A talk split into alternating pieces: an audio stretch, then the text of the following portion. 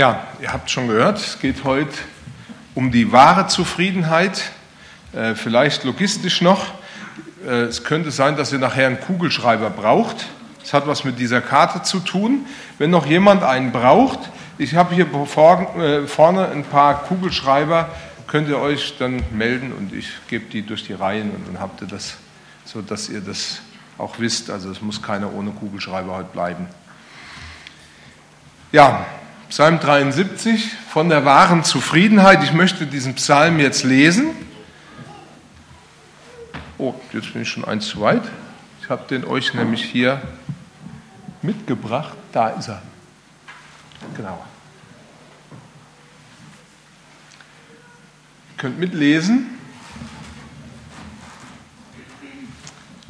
Gott ist dennoch Israels Trost für alle, die reines Herzens sind. Ich aber wäre fast gestrauchelt mit meinen Füßen und mein Tritt wäre beinahe geglitten. Denn ich ereiferte mich über die Ruhmredigen, als ich sah, dass es den Gottlosen so gut ging. Denn für sie gibt es keine Qualen, gesund und feist ist ihr Leib. Sie sind nicht in Mühsal wie sonst die Leute und werden nicht geplagt wie die anderen. Darum prangen sie in Hoffart und hüllen ihre, äh, sich in Frevel. Sie brüsten sich wie ein fetter Wanst. Sie tun, was ihnen einfällt. Sie achten alles für nichts und reden böse. Sie reden und lästern hochher. Und was sie reden, das soll vom Himmel herabgeredet sein. Was sie sagen, das soll gelten auf Erden. Darum fällt ihnen der Pöbel zu und läuft ihnen zu in Haufen wie Wasser. Sie sprechen, wie sollte Gott es wissen?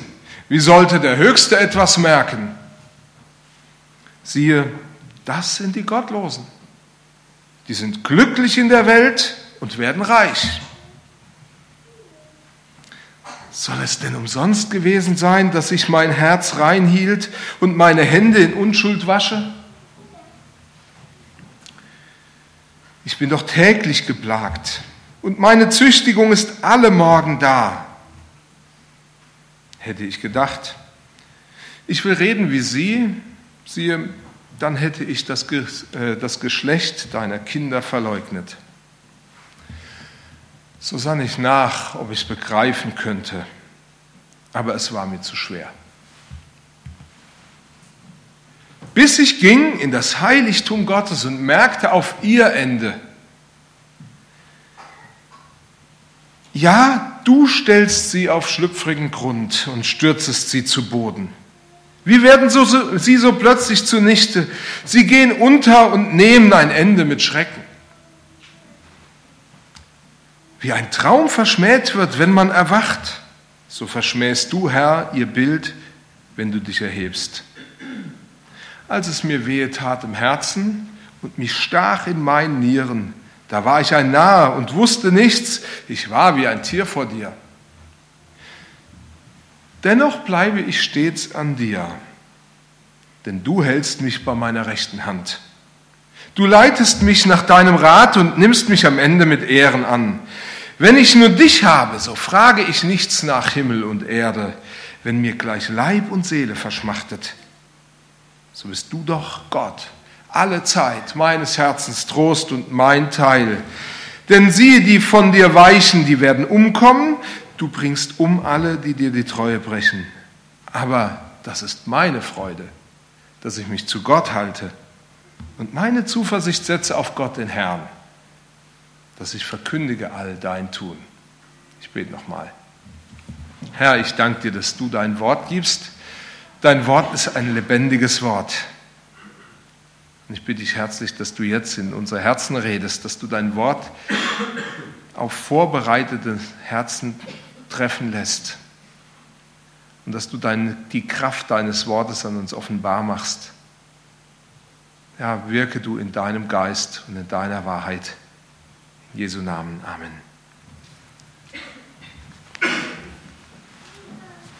David dichtete, nachdem er erlebt hat, wie Gott ihn aus lebensbedrohlicher Situation gerettet hatte?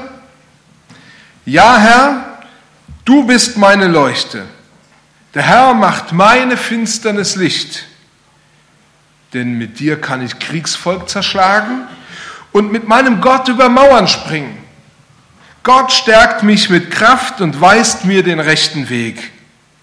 Du gibst meinen Schritten weiten Raum, dass meine Knöchel nicht wanken. Zu finden ist das im 2. Samuel Buch, Kapitel 22.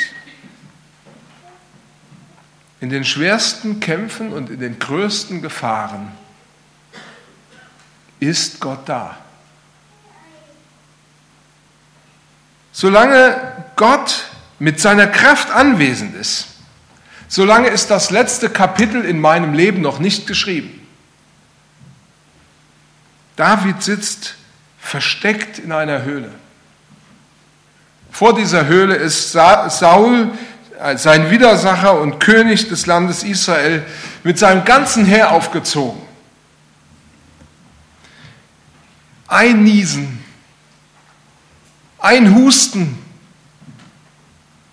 und es wäre um ihn und seine Männer geschehen. Aber Gott hat ihn beschützt.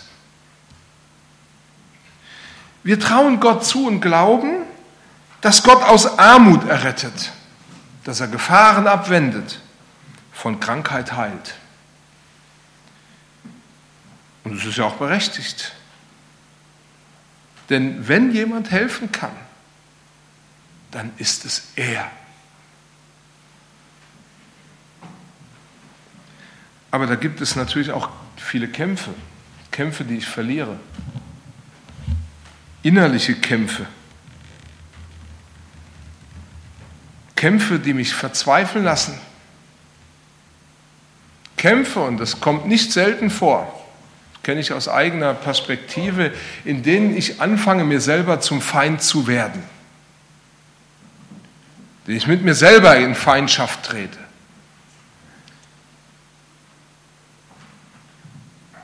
Ich habe vielleicht zu viel Zeit zum Nachdenken und plötzlich fällt mir auf, nichts in meinem Leben ist in Ordnung und nichts ist so geplant, wie ich es gewünscht oder gehofft hätte. Nichts ist so gekommen wie geplant. Ich habe mich heute ein bisschen schlau gemacht über das Thema und habe dann ein Buch gefunden, in dem es um die Hauptfragen der Philosophie geht. Und da wurde darüber philosophiert, was denn eigentlich der Grund für die innere Unruhe des Menschen ist, für die Unzufriedenheit. Man suchte so eine Spur und man fand sie auch. Und man fand zwei Dinge heraus. Das erste war, ein Grund für die innere Unzufriedenheit, so dachte dieser Philosoph, liegt darin, dass es einmal am menschlichen Erkennen liegt. Und das zweite, es gibt ein Wahrheitsproblem. Das fand ich spannend und dann habe ich weitergelesen und dann schrieb der Autor, Wahrheit und Glück erscheinen unter menschlichen Verhältnissen oft als unversöhnliche Gegner.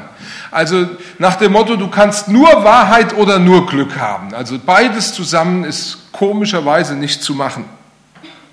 Und dann sagt er, im Streben nach Wahrheit findet der Mensch sein unmittelbares Dasein als zu eng und zu klein. Er möchte solcher Enge entrinnen und ein Leben mit der Weite der Unendlichkeit führen. Ich strebe nach Glück. Ich will glücklich sein, aber muss erkennen, dass mein Leben in Wahrheit nur klein und eng ist. Und mit diesem Wahrheitsproblem oder Erkenntnisproblem, ganz wie wir wollen, schlug sich auch der Liederdichter im Psalm 73, Asaf, herum. Er hat das gedichtet und empfand alles irgendwie als zu eng. Und er gibt es selber zu Protokoll und sagt, dieses hat zu einer tiefen Unzufriedenheit bei mir geführt. Und die ließ mich ganz schön aus dem Tritt geraten, aus dem inneren Gleichgewicht kommen. In diesem Psalm legt Asaf ein bewegtes oder bewegendes Zeugnis über die Untiefen der eigenen Seele ab. Und er bricht tatsächlich mit einem Tabu, denn er redet über Neid, spricht über seinen Neid. Aber er spricht auch über die Überwindung von Neid. Ich möchte im Folgenden mit euch darüber sprechen, was wir von Asaf über wahre Zufriedenheit lernen können. Deswegen ist es auch mein Thema, wahre Zufriedenheit. Und das Erste, über das ich mit euch nachdenken will, ist die Suche nach dem grüneren Gras.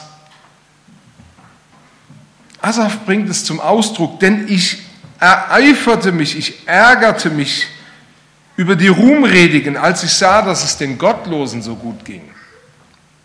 Im Niederländischen gibt es offensichtlich das Sprichwort, das lautet, das Gras auf der anderen Seite des Hügels ist immer grüner. Vielleicht kennt ihr das ja. Das Gras woanders ist immer satter, immer saftiger, immer besser. Du gehst mit offenen Augen durch die Welt und du bekommst es doch mit, dass es den anderen anders geht. Vor einigen Jahren habe ich den Schwiegervater eines Freundes äh, beerdigen dürfen.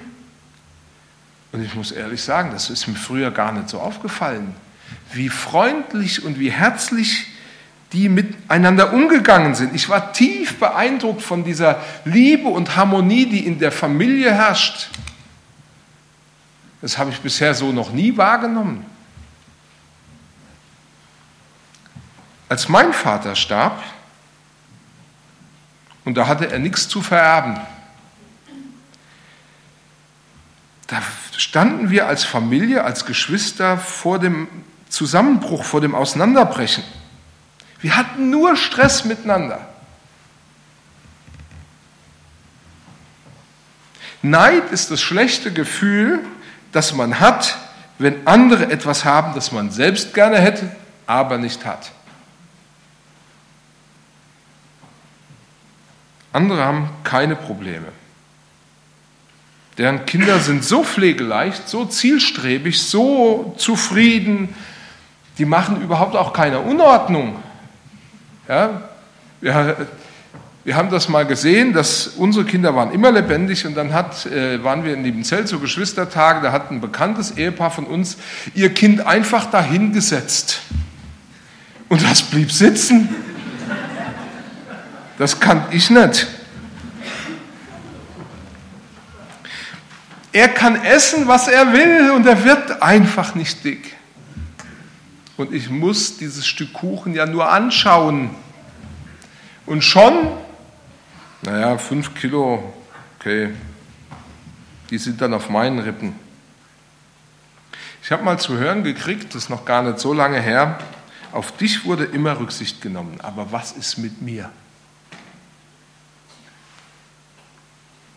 Der Autor Jan Krüger bemerkt, dass Neid sehr einfach entsteht. Er schreibt, man sieht oder hört etwas, was man bewundert und auch gerne hätte. Dann blickt man auf sich und sieht den eigenen Mangel. Man vergleicht also und oft versucht man Gründe dann dafür zu finden, warum das Ersehnte, warum man das Ersehnte bisher nicht bekommen hatte. Wisst ihr, Asafs Weltbild war von einer tiefen Glaubensüberzeugung geprägt.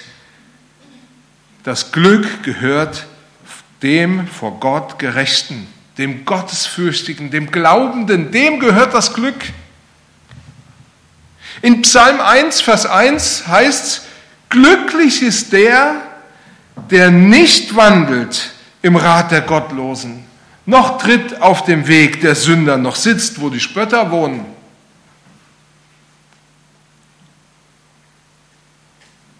Er war aufgewachsen mit der Geschichte Abrahams und seines offensichtlichen Wohlstandes, das natürlich ein Ergebnis zur Treue Gottes war. Und ein Zeichen des göttlichen Segens. Aber seine eigene Geschichte gab das nicht her. Sein unmittelbares Dasein war völlig anders. Viktor Frankl spricht von einer Abwärtsspirale, die wir, ja, wie gesagt, äh, die sich unaufhörlich nach unten dreht, wenn wir anfangen, drei Dinge zu tun. Also das ist der Einstieg in eine Abwärtsspirale. Das Erste, was du tun musst, wenn du wirklich nach unten kommen willst, also dass dir auch wirklich schlecht geht.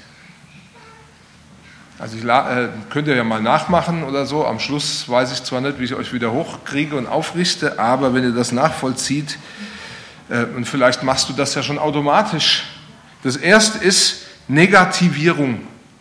Alles durch eine bestimmte negative Brille sehen. Die Sonne und alles Gute scheint nicht so hell, wie wir glauben. Und das ist noch optimistisch ausgedrückt. Ich gucke alles an und denke, irgendwo ist da ein Haken dabei, was Schlechtes. Das Zweite, die Egozentrierung, dass viele Leute anfangen, alles nur noch auf sich zu beziehen. Sie sagen, alles Schlechte, das passiert immer mir. Warum immer mir? Ich kenne Leute, die sagen, ich freue mich nicht mehr, weil dann werde ich auch nicht so stark enttäuscht. Ich weiß von Leuten, die sagen, egal was ich anfange, es gibt immer einen Haken. Es kann nie einfach nur glatt gehen. Und das dritte ist die Hyperreflexion, so nennt er das, das Klebenbleiben, das Grübeln über alles Schlechte und Schwere, das mir passiert. Kennt ihr das? Ständig daran rumkauen und beißen darauf rum. Deine Kiefer sind schon ganz fest. Asaf steckt eindeutig in dieser Spirale fest.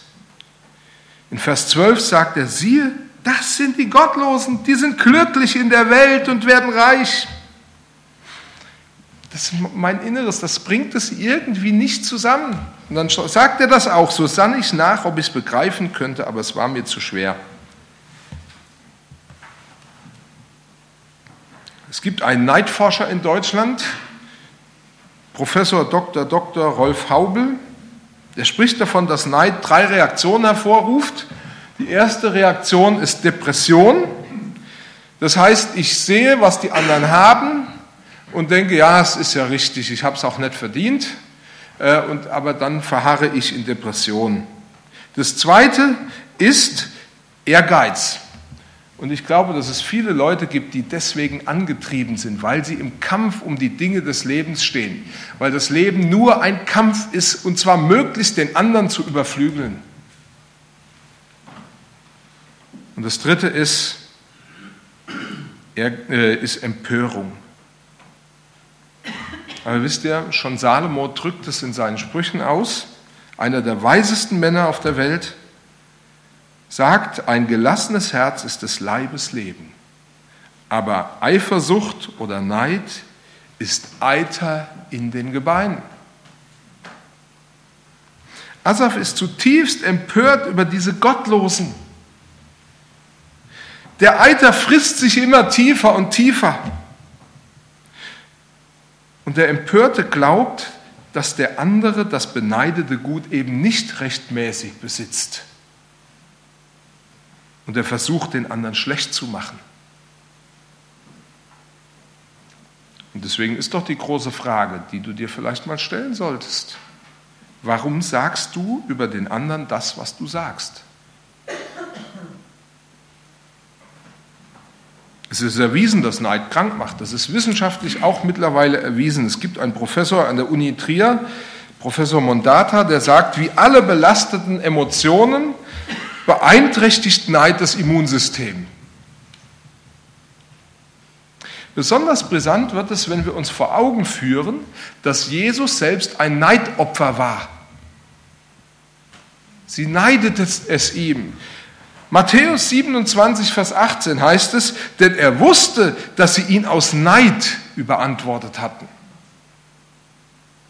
Und so kommt Paulus in Galater 5, Vers 19 bis 21 zu dem Urteil.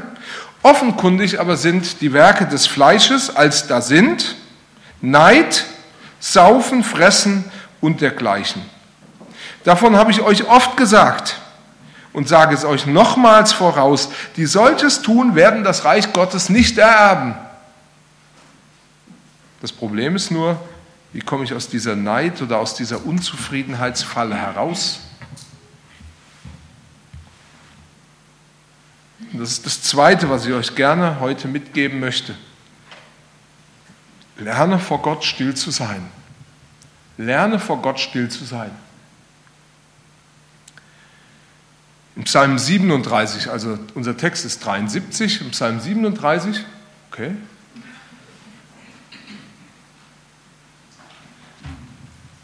Ähm, in Psalm 37 heißt es, entrüste dich nicht über die Bösen, sei nicht neidisch auf die Übeltäter, sei still dem Herrn und warte auf ihn.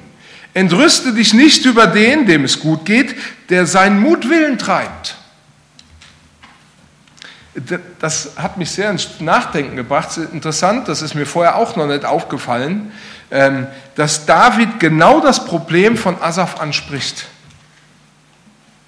Es ist so, als wären die beiden innerlich im Gespräch.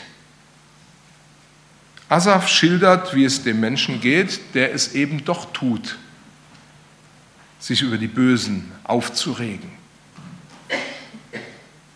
als es mir wehe tat im Herzen und mich stach in meinen Nieren, da war ich ein Narr und wusste nichts, ich war wie ein Tier vor dir. Und David spricht davon, was ein Mensch am besten tut, wenn er dieses Ungleichgewicht bemerkt. Ich habe mich eine ganze Weile mit dieser Frage herumgeschlagen. Was meint David damit, sei stille dem Herrn und warte auf ihn? Im Alten Testament begegnet uns gleich an mehreren Stellen die Aufforderung, stille vor dem Herrn zu sein. Und offensichtlich haben wir es hier mit einem, ich sage das mal so, Königsweg im Umgang mit Neid und Unzufriedenheit zu tun. Mehrere Ausleger haben die Ansicht vertreten, sei stille dem Herrn, das ist wohl das Schwerste, was man lernen muss oder lernen kann, aber sie sagen auch, es ist unumgänglich, man muss das lernen. Es ist wichtig für das eigene Leben, dass wir es lernen, still vor Gott zu sein. Sie empfehlen dir und Asaf, richte aktiv, bewusst dein Auge auf den lebendigen Gott und bring alle Gedanken des Unglaubens damit zum Schweigen. Schau auf ihn. Lasst uns an, aufsehen auf Jesus, den Anfänger und Vollender des Glaubens. Beschäftige dich mit ihm. Blick eben nicht auf die Not, was der andere hat, vielleicht, auf das, was er hat und du nicht. Verschließ dein Herz vor allen Einflüsterungen des Unglaubens. Halt dir stattdessen vor Augen, so hat es einer ausgedrückt, dass Gott dennoch im Regimente in der Regierung sitzt und alles wohl macht. Deshalb bringt das innere Aufbegehren zum Schweigen, aber nicht dein Flehen zu Gott. Manche denken, wir müssen dann komplett ruhig sein. Aber nee, wir dürfen mit Gott reden. Wir sollen es ihm bringen. David empfiehlt hier, füge dich mit Geduld in Gottes Ordnung ein. Nimm seine Führung in deinem Leben an. Verbrauch nicht deine ganze Vitalität, deine Lebenskraft damit, indem du dich empörst und auflehnst, sondern übe dich in hoffendem Abwarten, im Vertrauen auf Gott. Du kennst es ja schon, das Hoffen und Abwarten dir natürlich nicht in den Schoß fällt. Mir geht es genauso. Ich muss mich immer wieder regelrecht dazu zwingen, manchmal zu sagen, nee, jetzt guck auf Gott, der alles macht. Aber das Stille Sein, das fordert uns auch heraus zu glauben. Glaube sieht über das hinaus, was im unmittelbaren Dasein ist. Glaube bedeutet auch, mein Leben und meine Lebensführung anzunehmen, wie es ist. Und Glauben hängt und Glauben des Annehmend hängt auch damit zusammen, dass ich mich entschließe, auf, ja, so hat es mal jemand ausgedrückt, auf alle Selbstsicherung zu verzichten, beziehungsweise nicht aktiv gegen alle vorzugehen, die scheinbar es unrechtmäßig besser haben als ich. Nicht gegen alle vorzugehen, sondern zu vertrauen.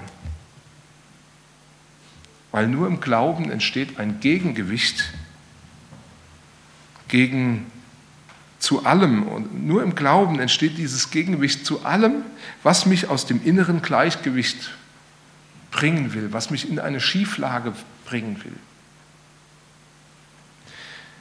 Es ist eine Tatsache, dass die Seele zur Ruhe kommt, wenn ich mich auf Gott ausrichte. Und der Psalmbeter aus Psalm 4 empfiehlt, redet in euren Herzen, auf eurem Lager und seid still. Offenbar ist es manchmal wichtiger, mit Gott das innere Gespräch zu suchen, ihm mein Herz auszuschütten, als den Mund öffentlich aufzumachen. Ich meine, es gibt ja genug Leute, die leiden im Stillen. Ja? Also die erzählen jedem, dass sie leiden, aber sie sind auch still. Sie sagen nichts, aber es muss auf jeden Fall jeder erfahren, dass sie leiden.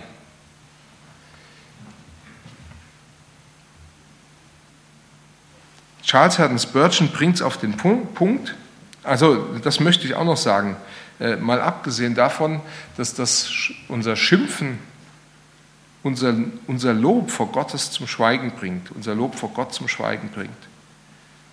Charles Haddon Spurgeon bringt es auf den Punkt, unterwirf dich völlig, vertraue unerschütterlich, harre geduldig.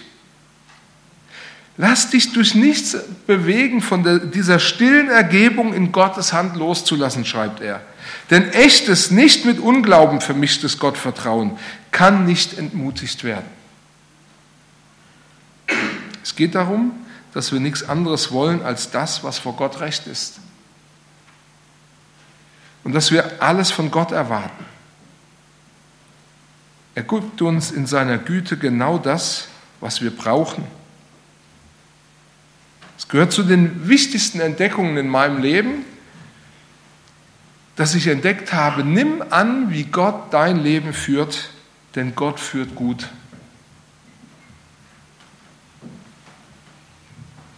Und ich muss ehrlich sagen, damit konnte ich auch teilweise gut damit umgehen, Nee, ich konnte dann gut damit umgehen, als ich vor Jahren, und ich, ich sage das bewusst, ähm, ich habe euch ja versprochen, immer wieder mal persönliche Dinge mit euch zu teilen, ähm, als ich vor Jahren Hartz IV beantragen musste. Ich musste in dieser Situation allen Stolz aufgeben und vor dem Staat, wie man so schön sagt, die Hosen runterlassen. Und zugegeben, ich musste zugeben, dass ich es alleine nicht hinkriege. Ich krieg's alleine nicht hin.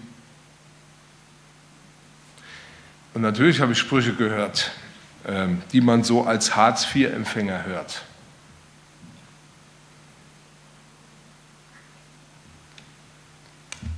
Und ich musste auch die Blicke ertragen, die manche so haben, wenn man da sitzt.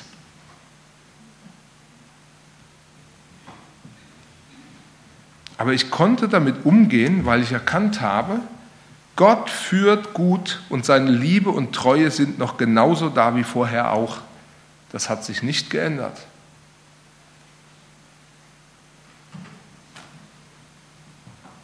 Vielleicht fällt es dir nicht leicht, dass es anderen besser geht als dir.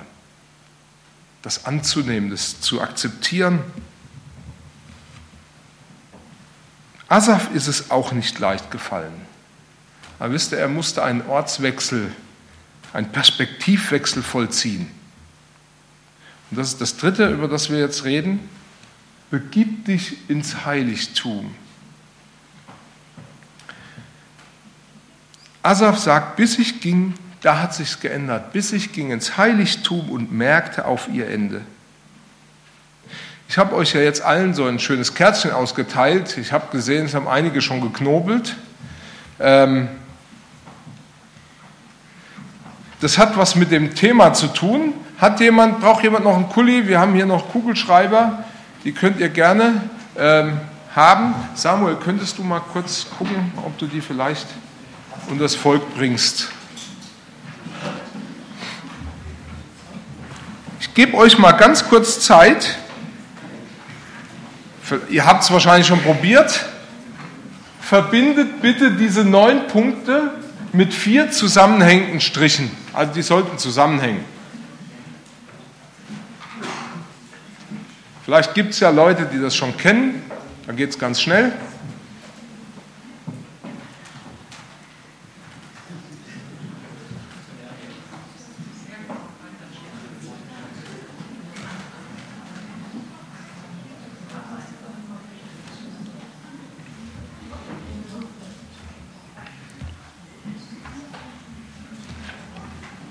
Wenn nicht, habe ich euch das natürlich auch gemacht, dass wenn ihr heute Nacht nicht schlafen könnt, ähm, dass ihr dann was zu denken habt. Aber nicht, dass ihr nachher kommt, ihr konntet nicht schlafen, weil ihr was zu denken hattet.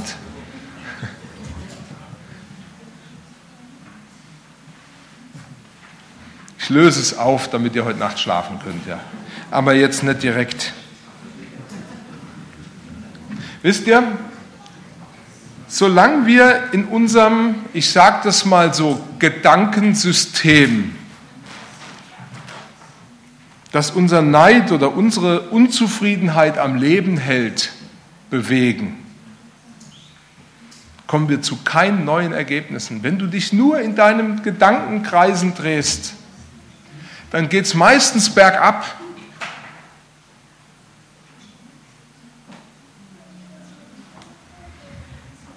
Du kommst zu keinen neuen Erkenntnissen. Deine innere Lage verändert sich nicht. Manche Leute reden ja davon, dass sie am liebsten und am besten ist es, im Hier und Jetzt zu leben. Habt ihr das schon mal gehört? Dass jemand sagt, er muss im Hier und Jetzt leben. Und natürlich ähm, haben die auch in gewisser Weise recht, weil man kann das Leben nicht vertagen gibt ja Leute, die fangen an und sagen, naja, wenn ich mal verheiratet bin, dann endlich fängt es an. Mir hat mal jemand gesagt, ich wünsche mir ja auch, dass Jesus wiederkommt, aber bitte erst, wenn ich verheiratet bin. ähm, oder andere sagen, naja, wenn mal die Kinder aus dem Haus sind, das, dann fängt es endlich an. Oder wenn ich einen Ruhestand erreicht habe. Oder, oder, oder. Wenn ich in diesen Kreisen bleibe und dann sage, ja, ich lebe im, äh, ich kann mein Leben nicht vertagen, ich kann es nicht verschieben, auf später vielleicht. Allerdings kommt es auch vor, dass der eine oder andere sein Leben aus dem heraus beurteilt, was gerade jetzt ist, von dem auf das ganze Leben schließt. Das ist ein großes Problem, das sich gezeigt hat, wenn Menschen in Krisen kommen, dass sie anfangen und dazu neigen, die Situation, die schwierige Situation als übertrieben anzusehen, beziehungsweise sie neigen zu Übertreibungen oder zu Verallgemeinerungen. Und das ist genau das, was Asaf macht. Er neigt zur Übertreibung, äh, Übertreibung und zur Verallgemeinerung. Da sagt er nämlich, das sind die Gottlosen, in ihrer Gesamtheit, umfassend, alle Gottlosen, die sind glücklich in der Welt und werden reich.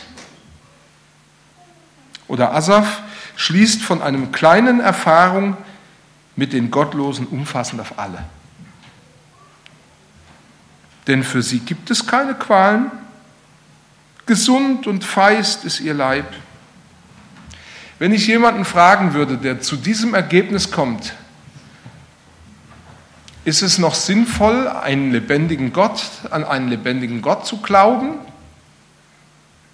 Wenn es dir dadurch schlecht geht und es dir immer mies geht und du natürlich Gott loben sollst und es dir, du, du alles dafür tun sollst, dass Gott dich toll findet, aber eigentlich geht es den anderen und nicht dir gut. Die werden glücklich in der Welt und sind reich.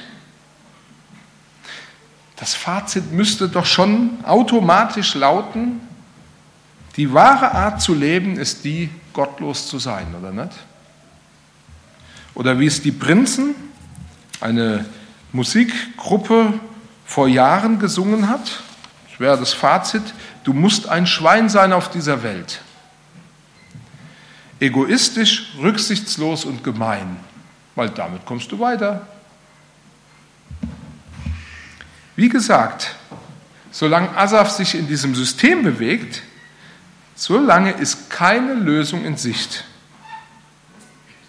Aber er muss lernen, über das Sichtbare, das offensichtlich Unlösbare hinauszudenken. Er muss sein Vertrauen auf Gott setzen. Wisst ihr, hab, da gibt es eine Lösung für dieses Problem. Hände hoch, wer schon die Lösung weiß. Wow, es gibt also schon ein paar. Ihr kanntet das vorher schon, oder? So, für all die anderen. Du musst lernen, über den eigenen Horizont hinauszudenken.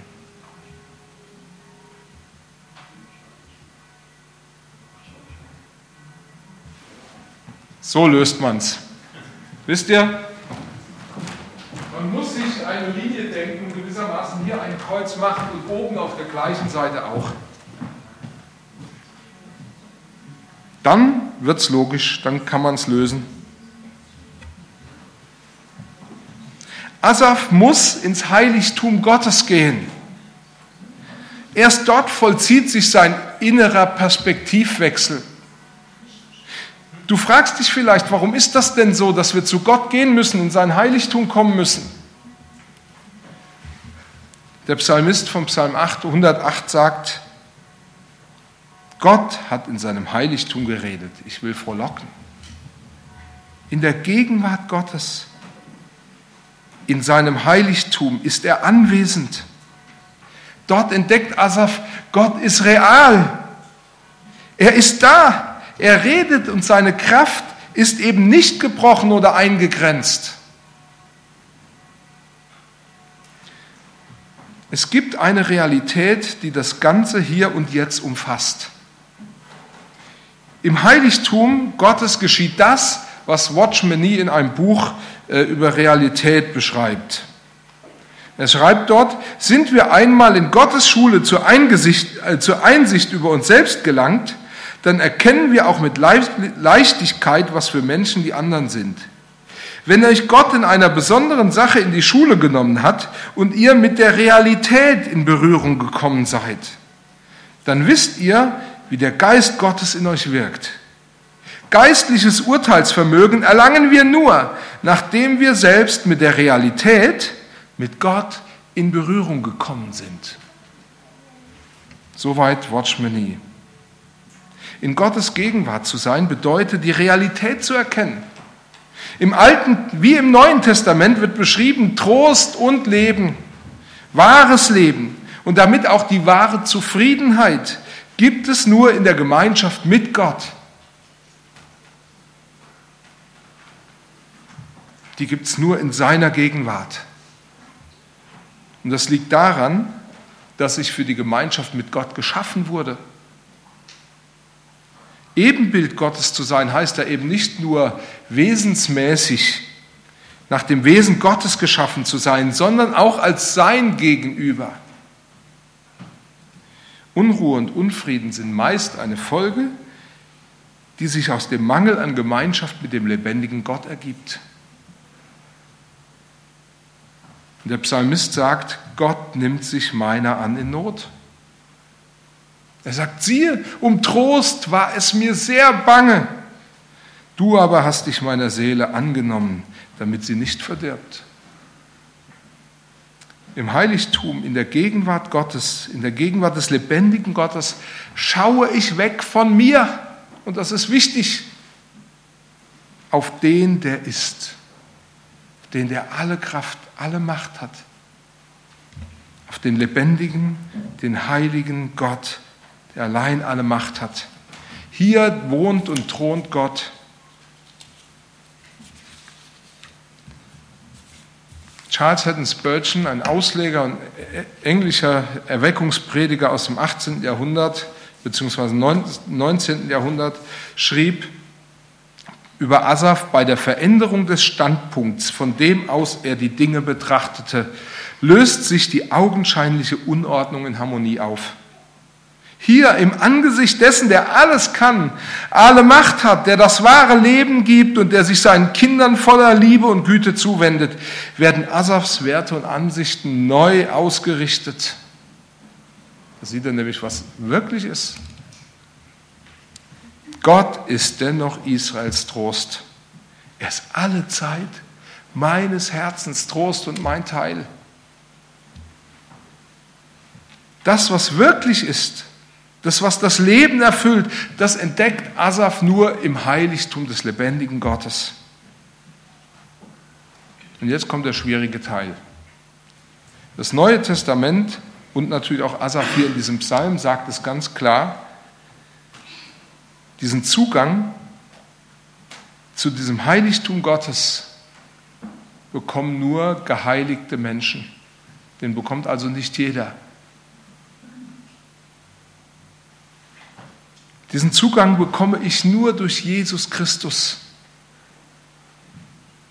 Jesus selber sagt, ich bin der Weg und die Wahrheit und das Leben.